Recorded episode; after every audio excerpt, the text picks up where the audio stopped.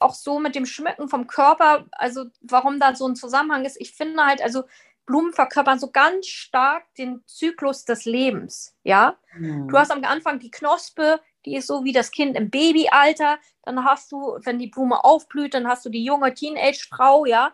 Und dann hast du die, die, sozusagen die, die volle Blüte, wenn die Frau so auf dem Höhepunkt zwischen 30 und 40 ist. Und dann hast du die verwelken, die Blume, die aber auch sehr schön aussehen kann in diesem verwelkten Stadium noch. Mhm. Das ist dann so die ältere Frau. Also sozusagen der ganze Zyklus des Lebens ist eigentlich für mich in, in, in Blumen irgendwo enthalten. Ja.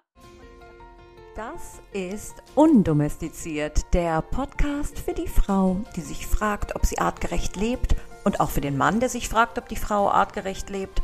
Und heute mit Julia Gold und natürlich wieder mit mir, eurer Gastgeberin Nadine Kulis.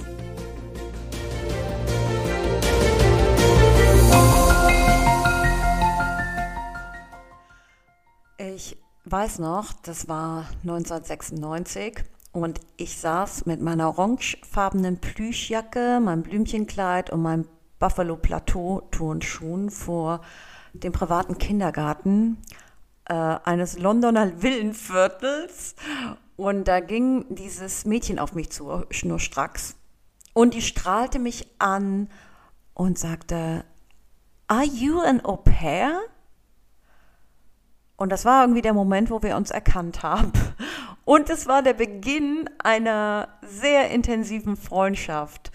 Und ähm, wir haben beide in London gelebt und äh, waren unzertrennlich für eine Weile. Und dann trennten sich aber unsere Wege durch Irrungen und Wirrungen, weil die Julia dann äh, Kunst studierte und ich war irgendwo auf einer anderen Kunstschule und wir hatten unterschiedliche Bekanntenkreise und es gab auch noch kein Google und kein Facebook und kein, äh, geschweige denn irgendwelche anderen Möglichkeiten, äh, so in Kontakt zu bleiben, wenn man sich einmal aus den Augen verloren hatte. Und gerade in London mm, und dann haben wir uns aus den Augen verloren. Und wie durch ein Wunder, ein paar Jahre später, saßen wir Rücken an Rücken in einem klitzekleinen Restaurant am hintersten Zipfel in irgendeiner Seitenstraße von Camden, das ist so ein Stadtviertel von London, ähm, ja, Rücken an Rücken in diesem Restaurant, aber wir haben uns nicht erkannt. Wir wussten es nicht.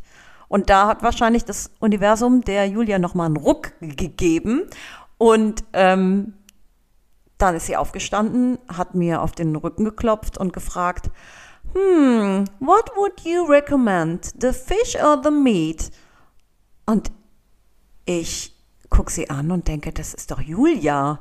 Und dann sind wir uns da so schreiend um die Arme gefallen und alle haben uns angeguckt und gedacht, oh Gott, the Germans again, ja. Oh, voll die hysterischen Weiber, peinlich. Aber wir haben uns so gefreut und sind seitdem immer in Kontakt geblieben und ähm, haben danach nie wieder zusammen in einer Stadt gewohnt, aber haben uns über die Jahrzehnte die Treue geschworen und uns durch Krisen, Irrungen und Wirrungen gegenseitig begleitet und uns auch dabei unterstützt, unsere eigenen Karrieren zu finden. Denn das war trotz, das, äh, trotz des Designstudiums, wo ja auch eine Karriere ein Stück weit man könnte sagen, vorgezeichnet ist, ähm, haben wir uns da irgendwie nie so richtig beheimatet gefühlt. Wir hatten beide einen großen Konflikt, weil wir irgendwie immer gedacht haben, wir lieben alles weiblich kitschige, glitzige, blumige, High Heel, pinke, glamouröse so sehr, dass wir halt nicht richtig ernst genommen werden in dieser intellektuellen Kunstszene. Und wir haben uns damit immer, also wir hatten nicht das Selbstbewusstsein zu sagen, hey, come on, fuck off, wir lieben alles Burleske und let's do it, sondern wir haben uns immer irgendwie gedacht, irgendwas stimmt mit uns nicht. Und man hat sich in dieser Zeit versucht anzupassen und natürlich habe ich immer gesagt, wenn mich einer gefragt hat, wer sind denn die inspirierenden Modedesigner, äh, wen findest du denn so toll, habe ich natürlich gesagt, oh, Martin Margiela und Ray Kawakubo von Comme des Garçons, weil die arbeiten so mit fantastisch dekonstruktiven Stilelementen, sind so gut Avantgarde und in Wirklichkeit konnte ich damit nicht so viel anfangen, aber man wusste, wie man spielen sollte und innerlich hatte Julia und ich hatten immer unsere Krisen. Wir haben uns selbstständig gemacht. In der Zeit haben wir uns immer supported, würde ich sagen. Julia war bei Bräuninger und ich hatte ja meine eigene Firma auch mit den Handtaschen. Ähm, später hat Julia sich dann ähm, von Bräuninger als Designerin auch verabschiedet und war lange Zeit Dozentin an einer Hochschule für Design. Und ähm, aber die Liebe zu Blumen hat sie über ihr ganzes Leben begleitet. Und ähm, Julia, sie ist in Nepal geboren und aufgewachsen und war natürlich stark beeinflusst von diesen Farben und auch der Umgang mit Blumen dort. Ähm, und das hat mich damals schon beeindruckt, wenn ich in ihr kleines WG-Zimmer in London gekommen bin. Ich meine, wir haben alle in irgendwelchen kleinen runtergekommenen WGs gewohnt. Äh, natürlich die Oligarchen, die, die Kinder nicht, aber so. Ähm, und wenn ich zu Julia gegangen bin, da stand immer frische Blumen standen dort und alles war in bunten Farben angestrichen. Egal, ob diese Möbel da irgendwo vom Sperrmüll waren oder von Ikea.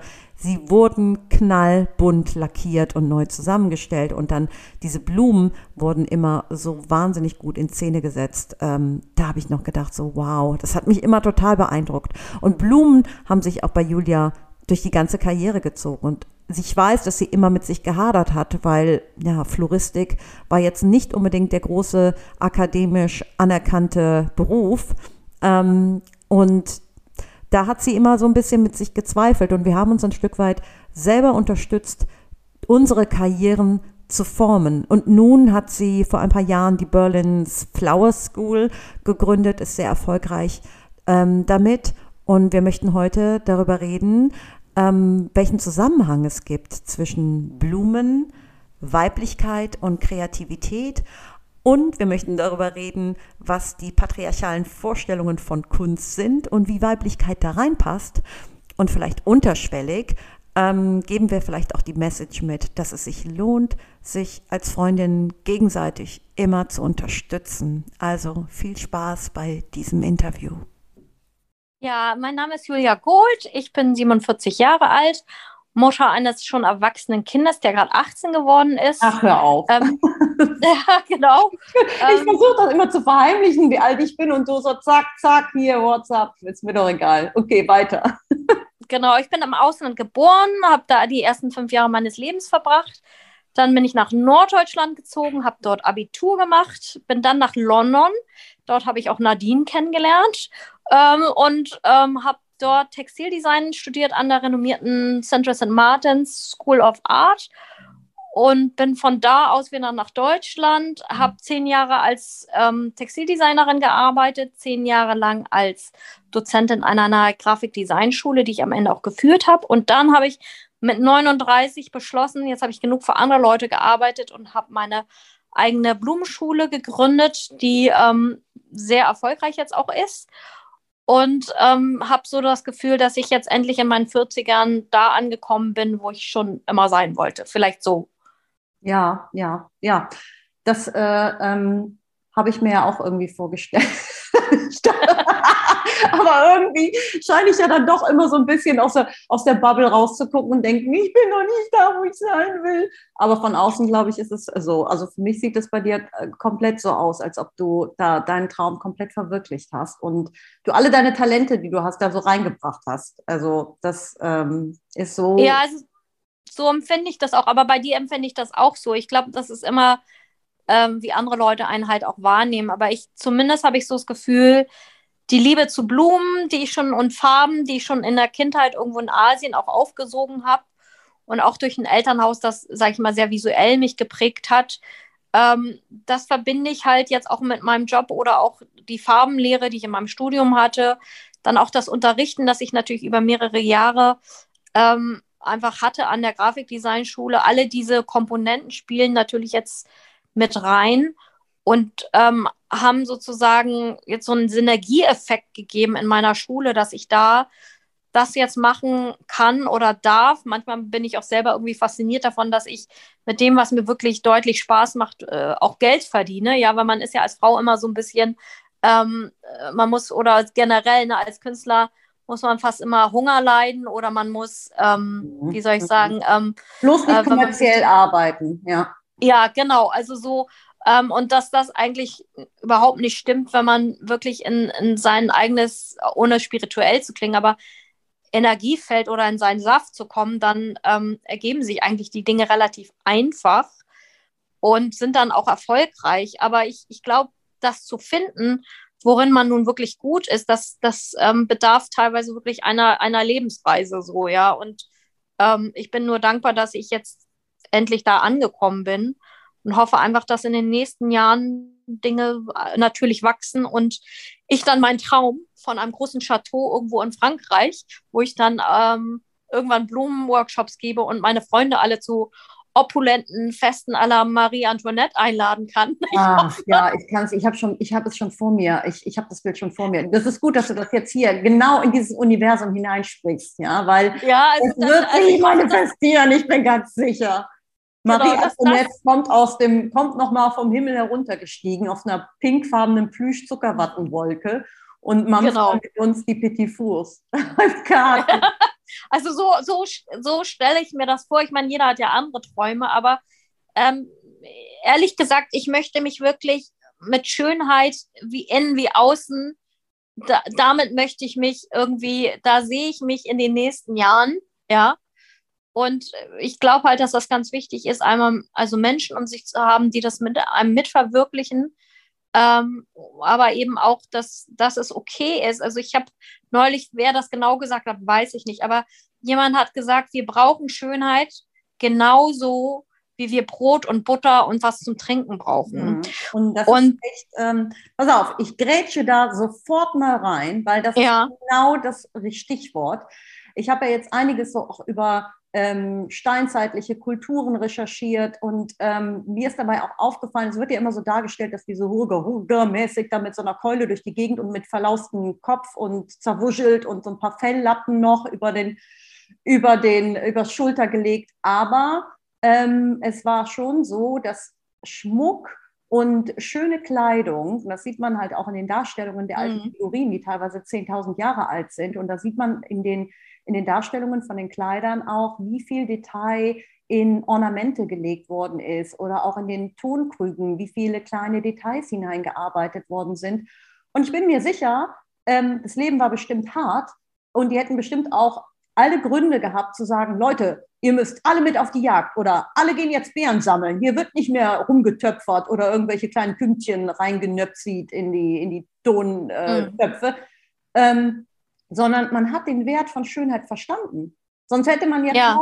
die Leute gesagt, so, ihr bleibt mal schön da. Also ich meine, das muss ja in der Gemeinschaft, muss es ja einen Wert gehabt haben, diese Leute, ähm, die, die diese Arbeit, also die quasi die Zeit ähm, äh, zur Verfügung Investiert zu stellen, haben. dass wir sagen, äh, so, und ihr ja. arbeitet an unseren schönen Kleidungsstücken und auch diese Freude daran. Und, ähm, und der Grund auch, warum wir zusammenkommen, wo ich gesagt habe, wir müssen mal darüber reden, ist, dass wir beide noch aus einer Generation kommen, die, ähm, als wir Kunst studiert haben oder Design und Mode, ähm, unheimlich stark mit Vorurteilen zu kämpfen hatten, mit ja. all dem, was, äh, was mit klassischer ähm, Schönheit und Weiblichkeit assoziiert wird und wir immer dagegen zu kämpfen hatten, nicht in so eine triviale Ecke gesteckt zu werden.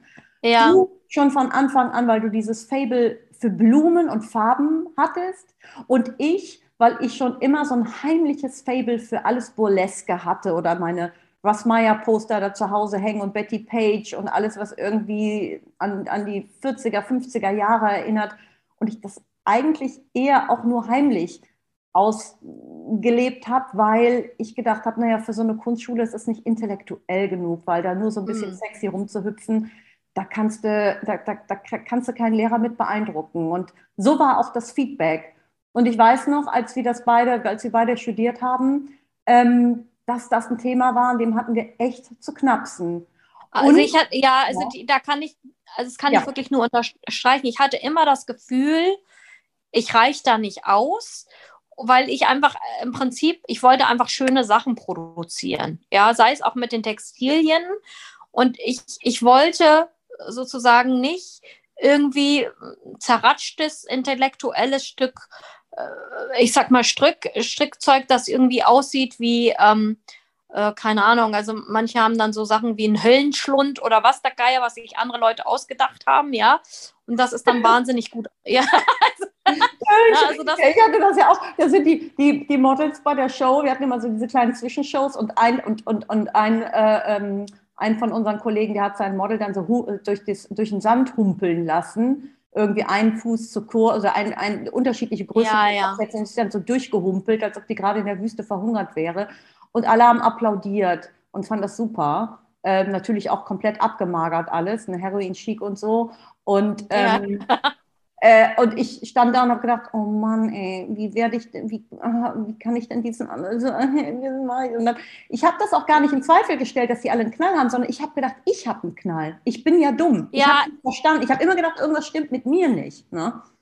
Ja, ich weiß schon, was du meinst. Also ich glaube, ich habe halt auch, äh, also, also ich habe immer das Gefühl auch gehabt, also man wurde so eine in eine Ecke gestellt, ja, du bist halt kommerziell. Also das wurde, das mhm. Wort fiel dann immer so ähm, du bist nicht intellektuell und ähm, das ist ja einfach, ja, oder, oder das kann ja, je, mhm. also mhm. so jeder und, und äh, ich glaube, also so, ich habe wenig Erfolgserlebnisse gehabt im Studium. Nur war es dann ganz interessant, dann als meine Degree-Show, ich habe so gestrickten Schmuck gemacht und auch so wirklich ganz schöne Sachen, ähm, da, das wollten dann einige Leute mir abkaufen. Und dann habe ich nur gedacht, ah ja, okay, also andere Leute mit ihren irgendwie äh, anderen Themen, die irgendwie sehr viel grotesker waren oder was, denen ist nichts abgekauft worden, weißt du so. Also mhm. da habe ich dann wieder von der Außenwelt ein Feedback gekriegt, dass es doch ähm, der Außenwelt sehr gut gefallen hat. Aber ich, was ich am meisten, glaube ich, gehasst habe während des Studiums, dass ich das Gefühl hatte, ich muss mich verbiegen und darf eigentlich nicht sein,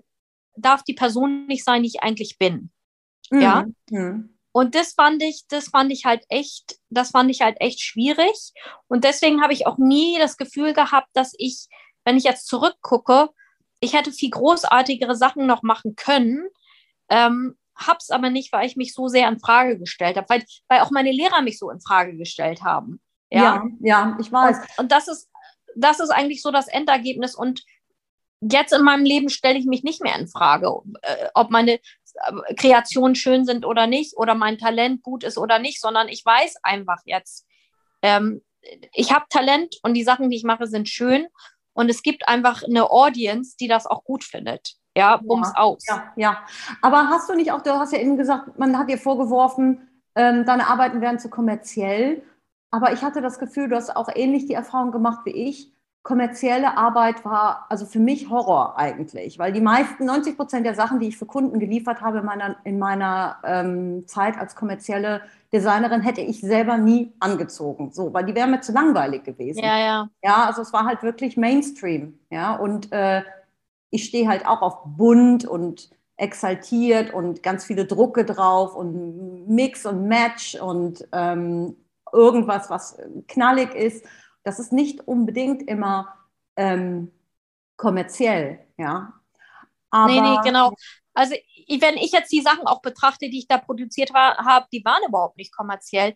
Ich glaube einfach, dass den ähm, vielleicht auch eine bestimmte Art und Weise, vielleicht in der Persönlichkeit in den quergelegen hat. Ich, ich weiß es nicht. Ich, ich weiß halt nur selber, weil ich selber jetzt Lehrerin bin und wie unterstützend ich bin meinen Studenten gegenüber, das ausleben zu können, was, was sie selber machen wollen, ja, sei es in meinen Monatskursen, wenn die Florist werden wollen, ich stülpe denen nicht meinen Geschmack über, sondern ich versuche mhm. wirklich herauszufinden, was, was sie als Person gerne kreieren machen, möchten und, und herstellen möchten, ja, also so, ähm, aber wir haben da ja auch schon mal drüber gesprochen. Ich glaube, dass oft auch so, wenn man nach Schönheit sind oder auch oder wenn man wenn man nach Schönheit also Schönheit produzieren will, dann wird es immer abgetan.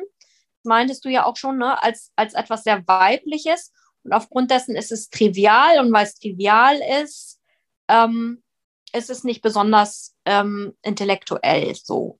Ja, mhm. und ich glaube auch selbst ich habe am Anfang meiner Karriere, floristischen Karriere, damit gehadert, weil ich ja vorher auch einen akademischen Beruf hatte, reicht das aus oder ja, ist das irgendwie, ist das nicht vielleicht irgendwie zu wenig?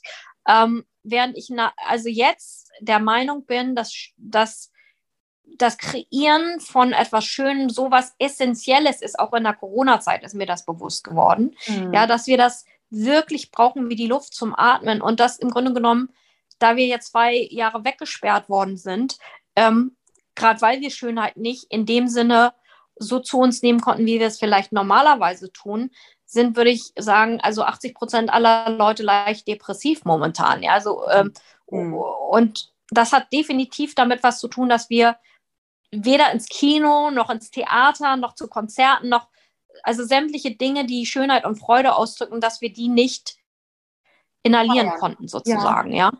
Mir ist auch aufgefallen, als ich, ne, ich hatte ja diese Recherchen äh, bezüglich alter Religionen und Kulturen und ähm, da fällt immer wieder auf, dass Weiblichkeit und Blumen zusammengehört. Und es fällt auf, dass man Blumen halt immer auch mit anderen Opfergaben äh, dargelegt hat. Zumindest ja. also in fast allen Kulturen. In allen Kulturen, ja, das stimmt. Und dass es irgendwo auch zu Feierlichkeiten gehörte. Und wenn man sich auch noch anguckt, selbst in den letzten Jahrhunderten, ähm, übrigens in Köln war es auch so, dass die Häuser alle bunt bemalt waren im Mittelalter. War überhaupt nicht so trübe, wie man sich das vorstellt, alles dunkel oder in irgendwelchen Aschefarben. Ähm, also dieses, ähm, dieses Bedürfnis nach Dekoration oder gerade auch dieses Floral-Dekorative, das scheint uns irgendwo ausgetrieben worden zu sein. Und ich frage mich, woran das liegt, weil ich habe, ich bin damit kaum mehr aufgewachsen. Ich meine, wie, wie siehst du das? Ja, ich, also ich, ich finde auch, ich glaube eigentlich, dass es ein tiefes Bedürfnis im Inneren auch ist. Ähm, und man merkt, dass Blumen sind noch erlaubt zu den großen Ereignissen im Leben. Also sagen wir Tod, Geburt, äh, Hochzeit, ja. Mhm. Aber allein schon, wenn eine Frau, jetzt sage ich mal, oder ich, manchmal mache ich ja so Blumenkronen ganz schön, aber oder so richtig Floral Fascinator, sage ich zu denen, ja. Mhm. Wenn ich so ein Ding aufsetzen würde, einfach normal, wenn ich hier durch Berlin gehen würde oder auch du weißt schon wie, ne? Ja. Dann würde das betrachtet, ja, die ist ja crazy so, ja. Also dieses eigentlich Weil, ja, das, ne, also das, ja, die ist ja ein bisschen dieses Jahr, oder dann fällt das Wort exzentrisch. Also eigentlich dieses, dieses wirklich Schmücken von Blumen im Haar, was eigentlich, ich glaube, über also ja Millionen Jahre ein Bedürfnis war, ja. Gibt Einfach in, das allen Kulturen, in allen Trachten, in allen Kulturen, in allen ja. uralten Trachten wird das integriert und gerade zu Festen, jetzt ist Maifest und so, da war das immer auch ein Teil von kulturellen Riten, Blumen im Haar, bei Jungen, bei Mädchen. Ja, bei, bei Mädchen, auch, ja. Also ich meine, was, was ich ganz schön finde, ich glaube, warum Blumen so, ich sag mal auch so mit dem Schmücken vom Körper, also warum da so ein Zusammenhang ist, ich finde halt, also Blumen verkörpern so ganz stark den Zyklus des Lebens, ja. Mhm. Du hast am Anfang die Knospe, die ist so wie das Kind im Babyalter. Dann hast du, wenn die Blume aufblüht, dann hast du die junge Teenage-Frau, ja. Und dann hast du die, die, sozusagen die, die volle Blüte, wenn die Frau so auf dem Höhepunkt zwischen 30 und 40 ist. Und dann hast du die verwelkten, die Blume, die aber auch sehr schön aussehen kann in diesem verwelkten Stadium noch. Mhm. Das ist dann so die ältere Frau. Also sozusagen der ganze Zyklus des Lebens ist eigentlich für mich in, in, in Blumen irgendwo enthalten. Ja, und ich das vielleicht so toll, dass du das nochmal so erklärst, weil das ist so eine wichtige Information. Denn ähm, wir haben dieses zyklische Leben ja über Jahrmillionen auch gehabt, haben es ja verloren, ja. ist uns ja ähm, abtrainiert worden. Ähm, aber das Zyklische in Form von Jahreskreisfesten oder in Form von dem Einklang mit Mondphasen zu leben oder es, äh, sich über den weiblichen Zyklus im Klaren zu sein, das äh, ist uns ja abhanden gekommen, aus welchen Gründen auch immer. Aber es ist interessant. Ich habe noch, mir ist noch gar nicht dieser Bezug dazu aufgefallen, dass es natürlich in der, ja, in, in Blumen und Pflanzen, also gerade in der Blume, so stark manifestiert ist. Natürlich, wir sehen das auch natürlich in, in Wäldern, ja, in. Ja, ja, genau. Aber, aber ich finde so, hm. also ich finde gerade so, weil, weil Blumen werden ja auch oft mit Frauen selber assoziiert. Genau. Und ich finde, da sieht man diesen Zyklus ganz stark. Ich glaube, dass man vielleicht, dass wir überhaupt seit der Industrialisierung entrückt sind ähm, von auch einem, von einem Gefühl mit der Natur. Also man hat ja inzwischen auch herausgefunden, dass wenn Menschen Gärtnern oder das in, also mhm. wenn man wenn man mit Erde arbeitet, dass, dass da antidepressive Stoffe drin sind, ja. Hm. Ähm, und die machen uns eigentlich glücklich. Und dasselbe ist auch, wenn man eben mit Blumen arbeitet, kriegt, kann man in einen Zustand des Flohs geraten, wo man innerlich wie eine Art meditative Heilung dadurch erfährt, ohne zu spirituell zu sein. Aber es ist besser, mit Blumen was zu machen, als eigentlich ein Buch zu lesen oder sich in der Badewanne zu lesen, weil die Endorphine, die dabei ausgeschüttet sind, sind sehr viel höher als bei diesen anderen Aktivitäten, ja.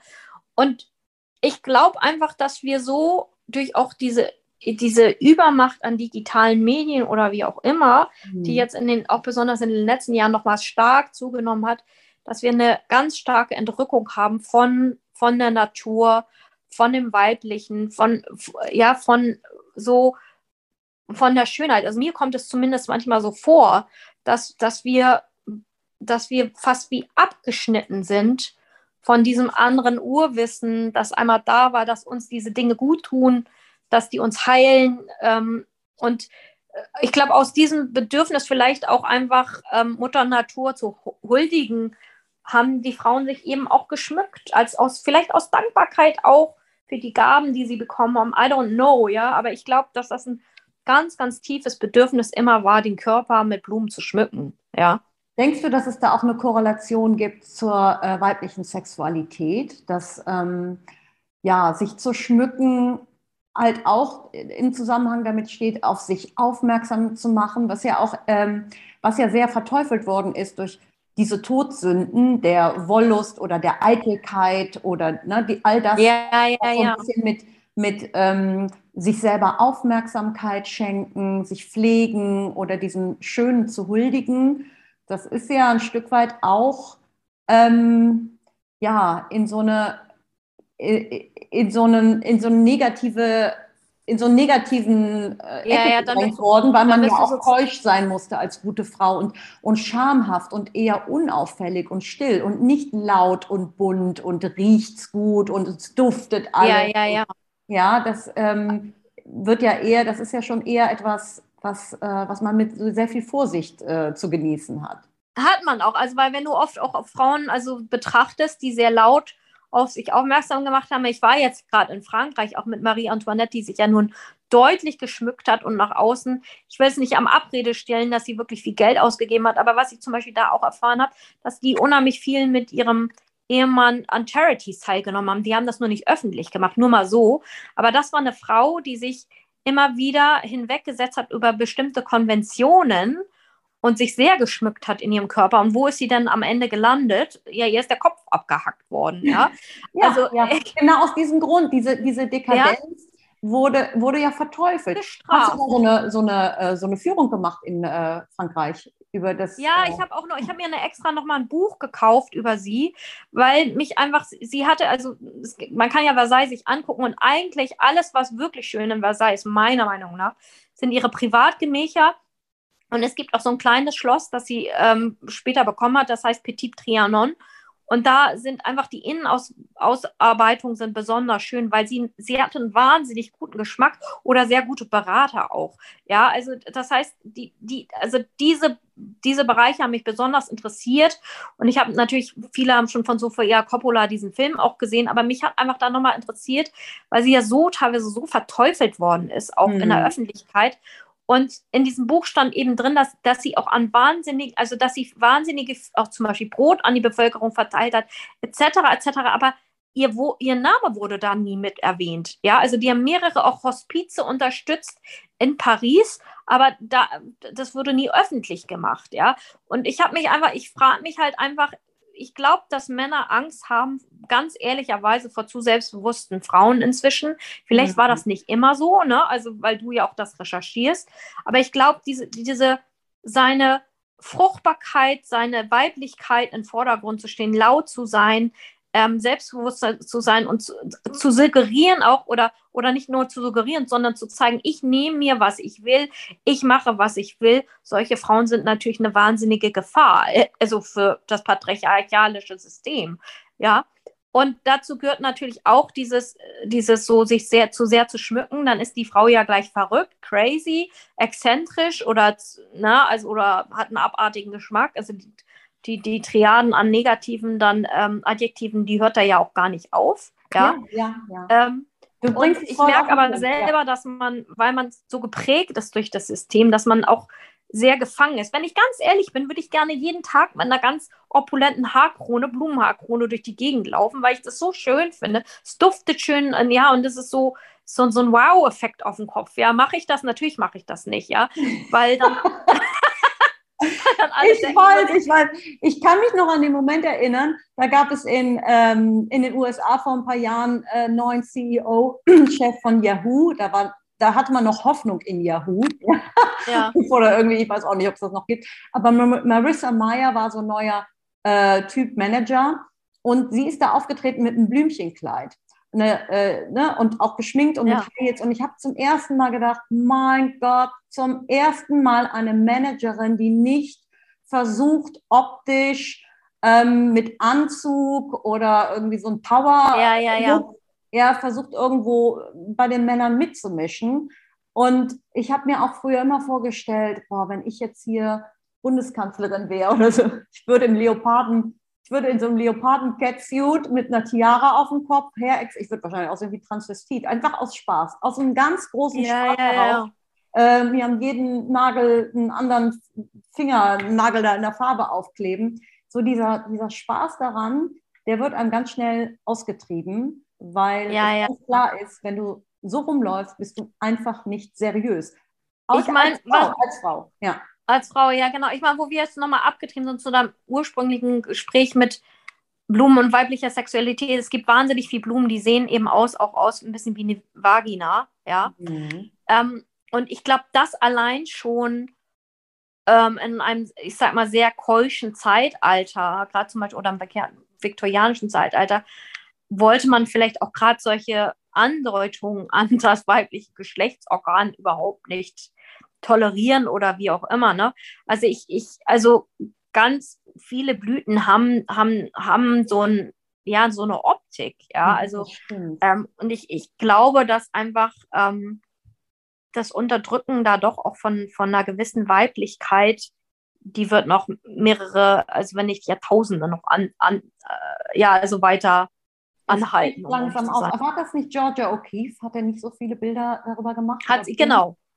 Ja, ja, ja, ja. Das, ne? ähm, ja, das, äh, das ist wirklich äh, inter interessant. Das, äh, da hast du absolut recht und das will keiner sehen. Wenn es jetzt ein Phallus, äh, wie heißen diese ja. ähm, roten Blumen? Lingnam. Die mit dem Phallus, die gehen. Die sind in jedem, in jedem Abend genau. Äh, Blumenladen kriegst du die, ja? Weil das ja. ist dass es falsch ist, okay, ja. Aber eine Blume, ja, genau. eine Vagina, oh weia, ist Skandal, ja. Das geht gar ja, nicht. Genau. Es ist, es, es ist interessant.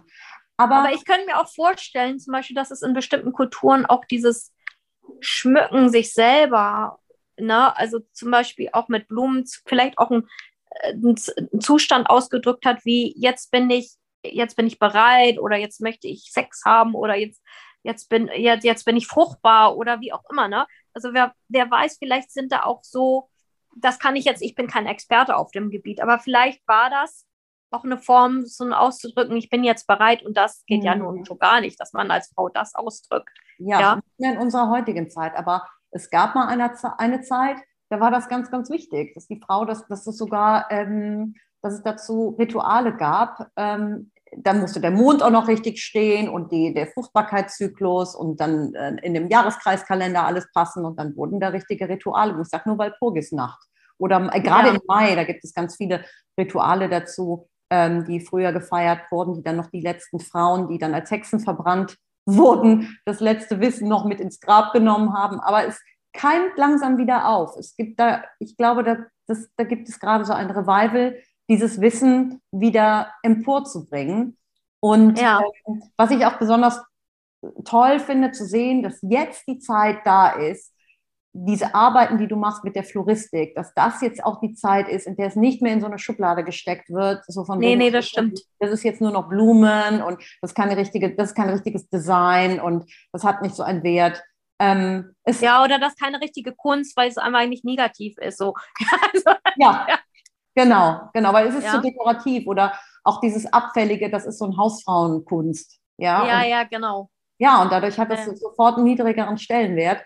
Ähm, ich glaube, das, das bricht ähm, bei den jüngeren Generationen wird das gar nicht mehr so gesehen. Die sind da auch, glaube ich, viel offener. Die sehen gar nicht mehr diese Schubladen, oder? Nee, nee, das kann sein. Ja. Aber ich, also ich, ich denke aber beim, also meiner Generation, weil, ich sag mal, meine, hauptsächlich meine Teilnehmer sind, würde ich sagen, zwischen 32 und wirklich aufwärts 65. Und ähm, das sind eigentlich alles nur Frauen, ja. Und interessanterweise ist auch Männer kaufen ihren Frauen dann die Gutscheine dafür. Ich freue mich dann ja auch darüber, dass Männer das tun. Aber es ist also, dass sich einfach ein, ich sag mal, ein heterosexueller Mann äh, sich da immer verirren würde in meinem Kurs. Ähm, das wird wahrscheinlich, das wird wahrscheinlich noch Jahre dauern, ja, sage ich jetzt mal ganz ehrlich. ähm, weil wahrscheinlich kann er das auch nicht seinen Kumpels erzählen, dass er am Wochenende einfach mal einen Blumenkurs gemacht hat, ja. Das weil das wäre ja. ja uncool. Ja. Sag nur ganz schnell, wann, wann finden deine Kurse statt? Wie kann man die buchen und wann geht das immer los? Also die, ich, im Prinzip habe ich pro Monat zwischen zwei und drei Kursen. Einfach auf die Webseite gehen, www.berlinflowerschool.com und da gibt es eine Seite, da ist einfach äh, Kursdaten und da kann man einfach draufgehen und gucken, wann einem was passt. Und ich habe wirklich sehr unterschiedliche Kurse von einem Tag bis vier Wochen. Also jeder findet da eigentlich was. Also selbst wenn jemand nur hobbymäßig das machen will, ähm, kann Kurs finden oder jemand, der wirklich Florist werden will, findet auch einen Kurs. Vielleicht so. Dann schaut mal rein. oh, nee, Julia, super. Das, hat mir, ähm, das war wirklich sehr erhellend und ich danke dir, dass du die Zeit genommen hast. Ja, gerne, hast. gerne. Und ich hoffe, wir finden bald wieder ein Gesprächsthema. Ja, da würde ich mich auch sehr freuen. Die, dir auch vielen Dank und ich bin ganz gespannt auf deine weiteren Interviews, die du so führen wirst mit interessanten Frauen. Ich bin, ich bin selber ganz gespannt. Es ist auch für mich sehr erhellend manchmal, was da alles rauskommt. okay, also meine Liebe, dann habt noch einen ganz äh, erfolgreichen Tag und bis bald. Bis bald, du auch. Ciao, ciao. Tschüss. Das Interview wurde über Zoom geführt. Die Informationen zu Julia und der Berlin Flower School, die verlinke ich euch in den Show Notes. Wenn es euch gefallen hat und ihr irgendwie das Bedürfnis habt, äh, mir etwas Gutes zu tun, dann äh, abonniert bitte den Kanal oder äh, auch gerne bewertet ihn. Ähm, und äh, fünf Sternchen, ne, ist klar. Und ansonsten hoffe ich, dass ihr meine Stimme bald wiederhört nächste Woche. Bis dahin alles Gute und ciao, ciao. Bye.